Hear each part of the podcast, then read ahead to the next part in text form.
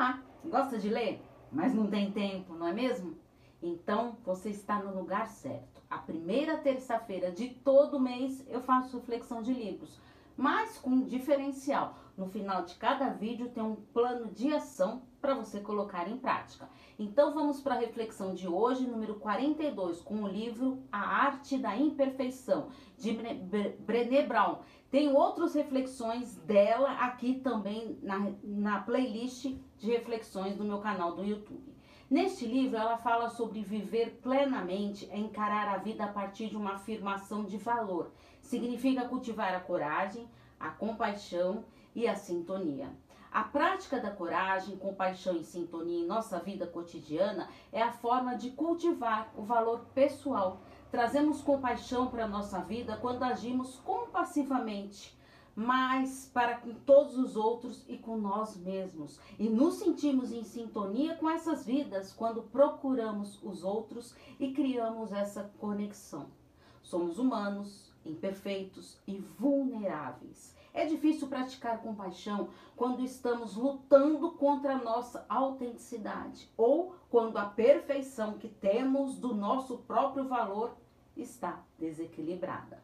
Coragem é um tema muito importante na nossa vida. Toda vez que escolhemos a coragem, tornamos todos ao nosso redor um pouco melhor e o mundo um pouco mais corajoso. E bem que o mundo poderia se beneficiar de um pouco mais de gentileza e de coragem, não é mesmo? Compaixão. Eu não acredito que a compaixão seja uma nossa reação padrão. Acredito que possa primeiro ser uma reação à dor, nossa ou nos outros. É uma autoproteção. Nós que protegemos quando procuramos alguém ou algo para culpar. Às vezes nos protegemos criticando ou tentando consertar alguma coisa. Pensa nisso. Ao cultivar a compaixão, buscamos subsídios na totalidade da nossa experiência, do nosso sofrimento, da nossa empatia e também na nossa crueldade, no nosso terror. A aceitação é o cerne da compaixão. Quanto melhores formos em nos aceitar e aceitar aos outros, mais compassivos nos tornamos. É difícil aceitar pessoas que estão tirando vantagem de nós ou nos magoando. Concorda? Quando não conseguimos estabelecer limites e responsabilizar as pessoas, nos sentimos injustiçados e usados.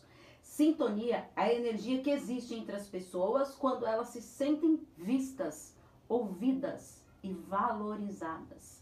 Quando pode dar e receber sem crítica e quando retiram sustento e força do relacionamento explorando o poder do amor, do pertencimento e de ser suficiente. Quando somos capazes de deixar para lá o que as outras pessoas pensam e passamos a assumir a nossa história, ganhamos um acesso para o nosso valor pessoal. O sentimento do que somos suficientes, do jeito que somos e que merecemos amor e pertencimento. Todos nós somos dignos de merecer amor e pertencimento. Amor não é algo que damos ou recebemos, é algo que nutrimos e cultivamos, uma conexão que só pode ser cultivada entre duas pessoas quando existe dentro de cada uma delas. Nós não conseguimos amar os outros o quanto, o tanto que amamos a nós mesmos. Olha que importante isso. Pertencimento é o desejo humano inato de ser parte de algo maior que nós mesmos. Como verdadeiro pertencimento só acontece quando apresentamos nosso eu autêntico, imperfeito ao mundo. Nosso sentimento de pertencimento nunca será maior do que o nosso nível de aceitação. Amar e aceitar a nós mesmos são os atos definitivos de coragem. Temos que compreender a anatomia do amor e do pertencimento. Precisamos com, quando, é, compreender quando e por que lutamos pelo nosso valor pessoal, em vez de simplesmente reivindicá-los. E temos que entender as coisas que nos atrapalham. E quais seriam essas coisas que atrapalham? A vergonha é aquela sensação quente que escorre por nós nos tornamos pequenos, defeituosos, nunca bons o suficiente. Se desejamos desenvolver resiliência à vergonha, a habilidade de reconhecer a vergonha e passar através dela, enquanto mantemos nosso valor e nossa autenticidade, então temos que conversar sobre a chamada vergonha, como ela acontece. Então vamos pensar na resiliência à vergonha. Três coisas que você precisa saber sobre a vergonha. Primeira, todos nós a temos. Vergonha é universal. É uma das emoções humanas mais primitivas que, que temos. As únicas pessoas que não sentem vergonha são aquelas incapazes de empatia e uma conexão humana. Segundo ponto, todos nós temos medo de conversar sobre a vergonha. Terceiro, Quanto menos conversamos sobre vergonha, mais controle ela tem sobre as nossas vidas.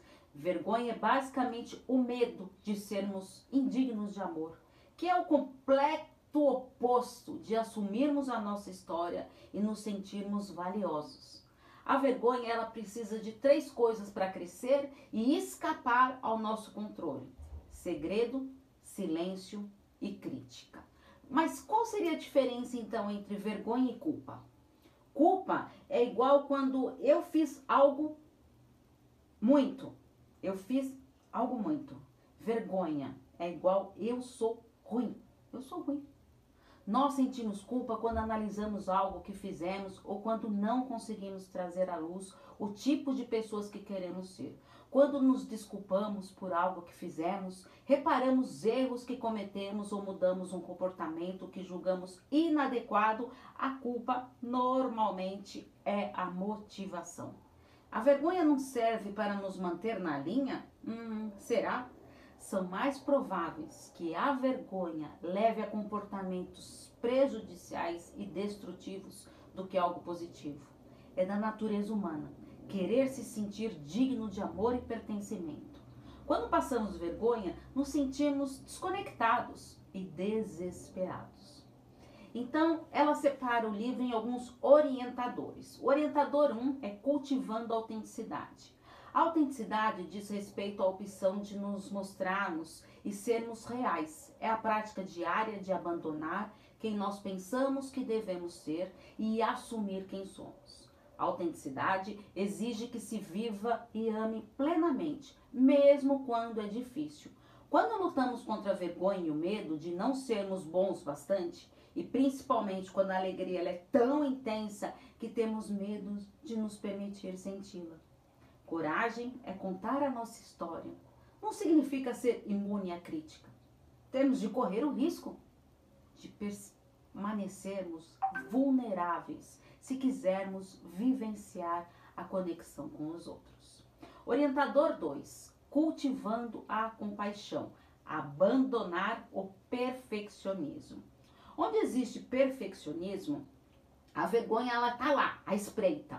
Na verdade, nascimento do perfeccionismo é a vergonha. Para superar o perfeccionismo, precisamos ser capazes de reconhecer as nossas vulnerabilidades, ao sentimento universal de vergonha, crítica e culpa. Desenvolver então a resiliência à vergonha e praticar a autocompaixão. A autocompaixão ela possui três elementos fundamentais: a bondade, sermos calorosos e compreensivos conosco quando sofremos, fracassamos ou nos sentimos insuficientes em vez de ignorar a nossa própria dor ou nos flagelamos com autocrítica destrutiva. A humanidade comum. Este elemento reconhece que o sofrimento e sentimentos de insuficiência pessoal são parte da vivência humana, algo pelo que todos nós passamos. E não acontece só comigo.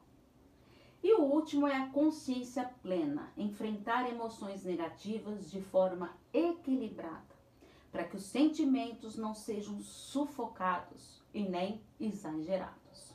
Orientador 3. Cultivando um espírito resiliente, abandonar o entorpecimento e a impotência.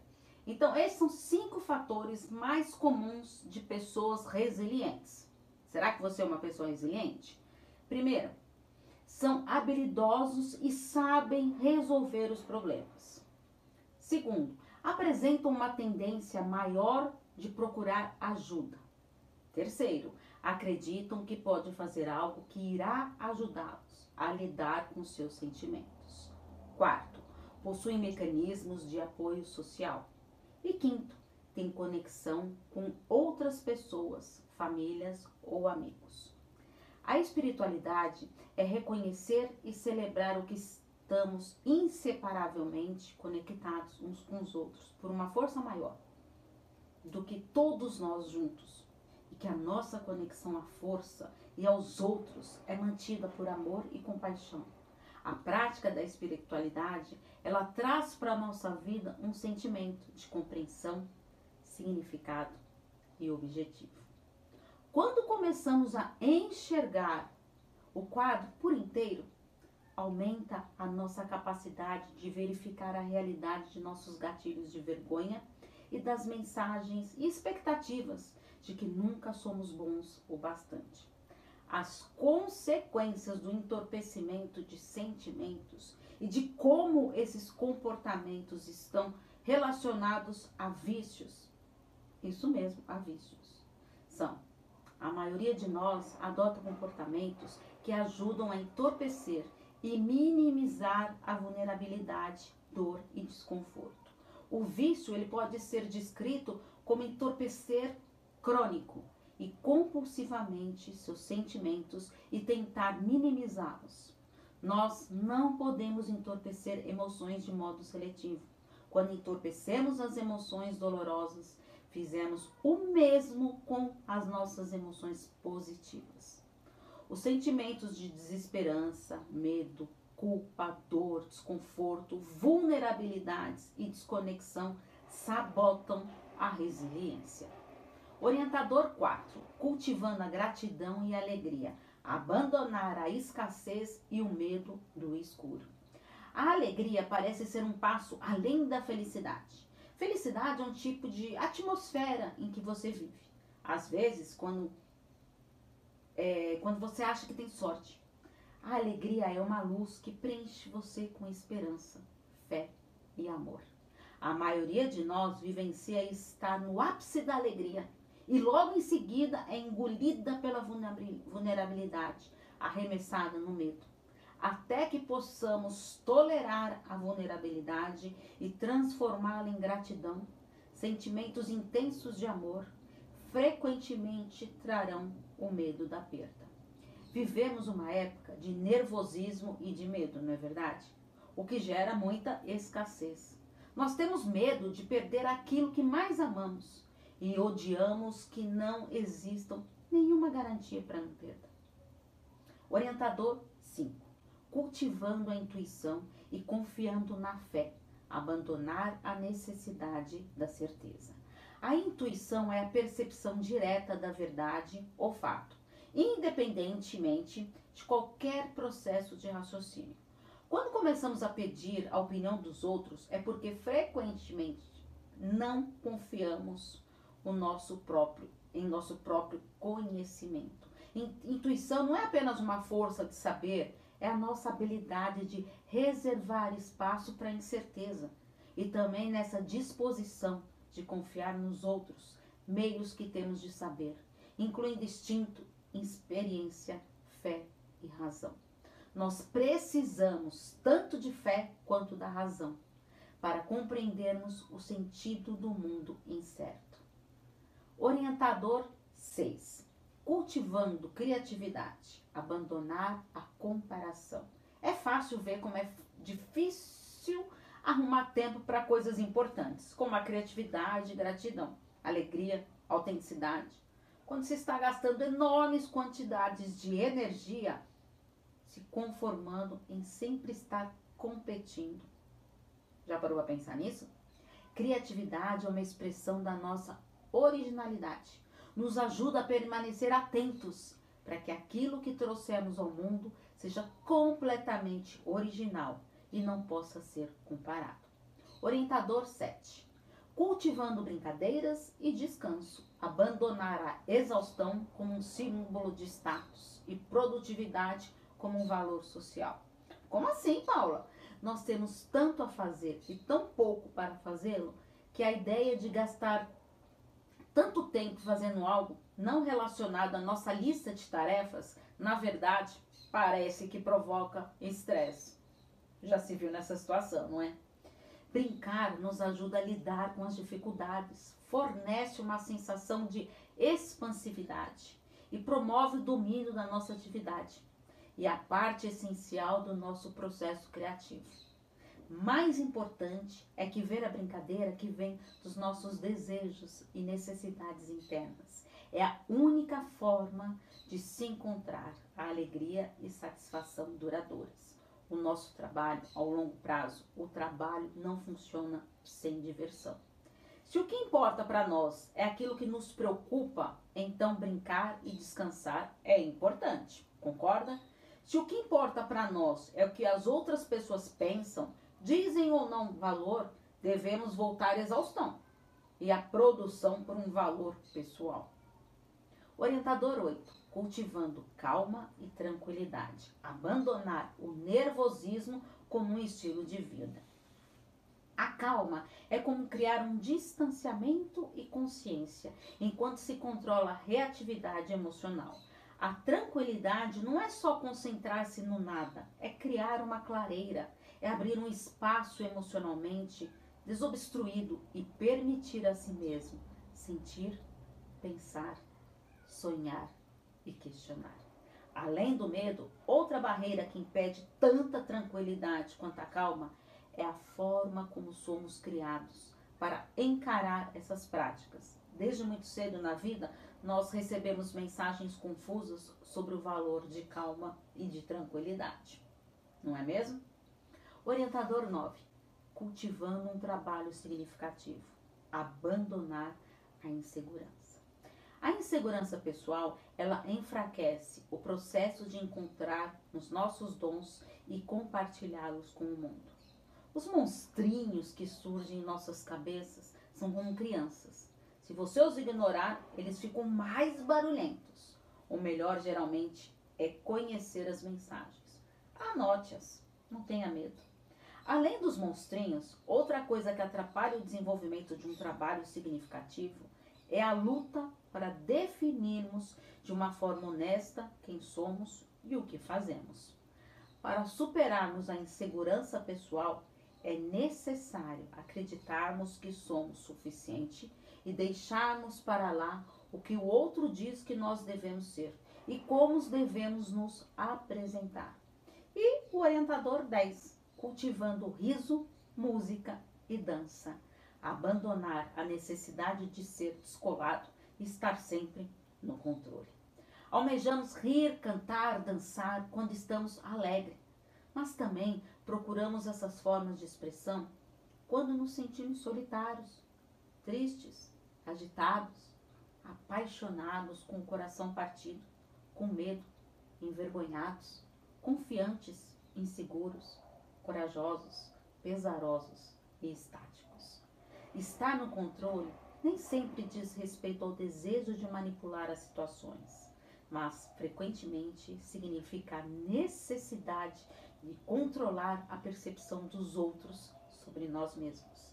Queremos ter a capacidade de controlar o que as pessoas pensam sobre nós, para que assim possamos nos sentirem bem. Então vamos para os pensamentos finais deste livro maravilhoso. Viver a, plena, a vida plena é abraçar a vida, tendo certeza do seu valor, é cultivar coragem, compaixão e conexão. Para acordar de manhã e pensar, não importa o quanto eu faço ou deixo de fazer, eu sou o suficiente. É ir para a cama à noite pensando, sim, sou imperfeito e vulnerável e às vezes tenho medo, mas isso não altera o fato de que também sou corajoso e merecedor de amor e pertencimento. Escolher amar e viver com todo o coração é um ato de desafio. Você vai confundir, irritar e aterrorizar muita gente, incluindo você mesmo.